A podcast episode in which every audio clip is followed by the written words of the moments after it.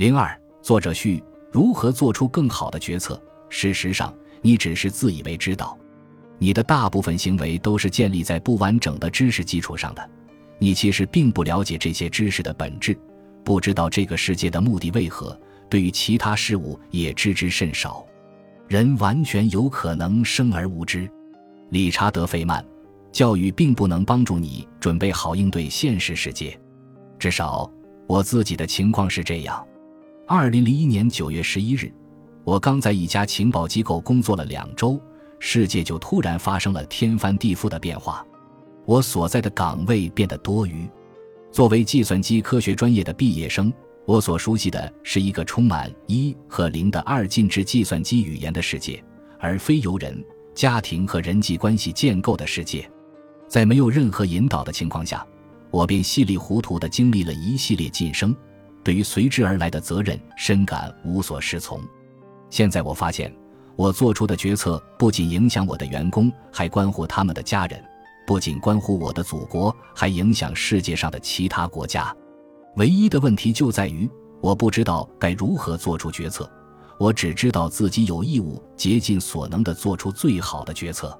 为了提高自己的决策能力，我四下搜寻，觅得几位导师，仔细观察他们的一言一行，向他们学习。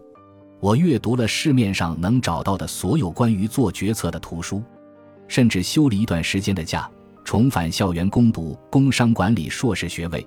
希望自己最终能学会如何做出更好的决策，仿佛一旦学会便可一劳永逸。殊不知，学习决策其实是一段持续进步的旅程。我本以为 MBA 课程很有价值，我投入的时间绝不会白白浪费，但这样的期许很快就化为泡影。当我抵达考场，却发现只是开卷考试时，我才意识到我的预期大错特错。我到底是在读硕士？还是在读小学，有时候我自己也说不清。但这次经历依然给我带来了脱胎换骨般的变化。我意识到，只要我知道答案在我带去考场的哪本书的哪一页，考试就一定能及格。这其实是一种解脱。我不再把精力放在完成作业上，而是开始了解老师在课堂上无意间提到的一个人——查理芒格。我不再关注那些完全脱离现实的理论，转而关注这位史上最成功的商人，了解其伟大成就背后的智慧。芒格是沃伦·巴菲特在伯克希尔·哈撒韦公司的商业合伙人，身家亿万。他很讨人喜欢，聪明机智，又有点玩世不恭。是他为我打开了新世界的大门，意外收获了新知所带来的乐趣。我认为自己终于找到了有用的知识。因为这些知识来源于对这个世界的探索，相比之下，我更愿意向芒格学习，因为他一直努力将理论付诸实践，也愿意与他人分享自己探究的成果。芒格在事业上的辉煌成就，也使得整个学习历程更加引人入胜。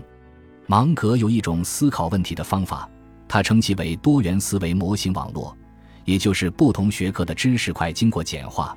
可以帮助我们更好地理解这个世界，芒格表示，在任何给定的情况下，这些思维模型都有助于我们找到相关的信息及最合理的参数。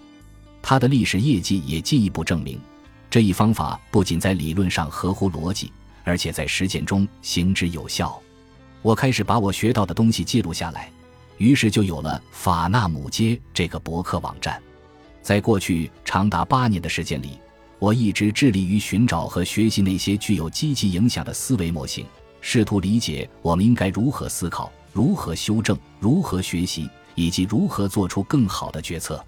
我跟我的孩子们开玩笑说：“如果你想汲取某个人大脑里的精华，那就应该去阅读他的著作。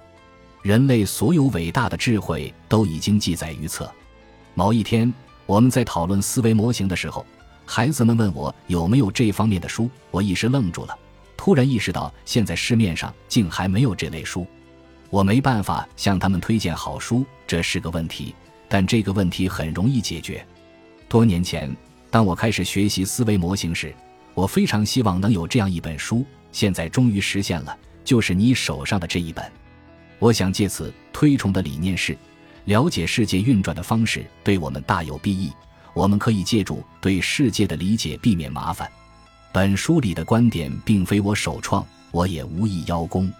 这些观点来自查理芒格、纳西姆塔勒布、查尔斯达尔文、彼得考夫曼、皮特贝弗林、理查德费曼、阿尔伯特爱因斯坦。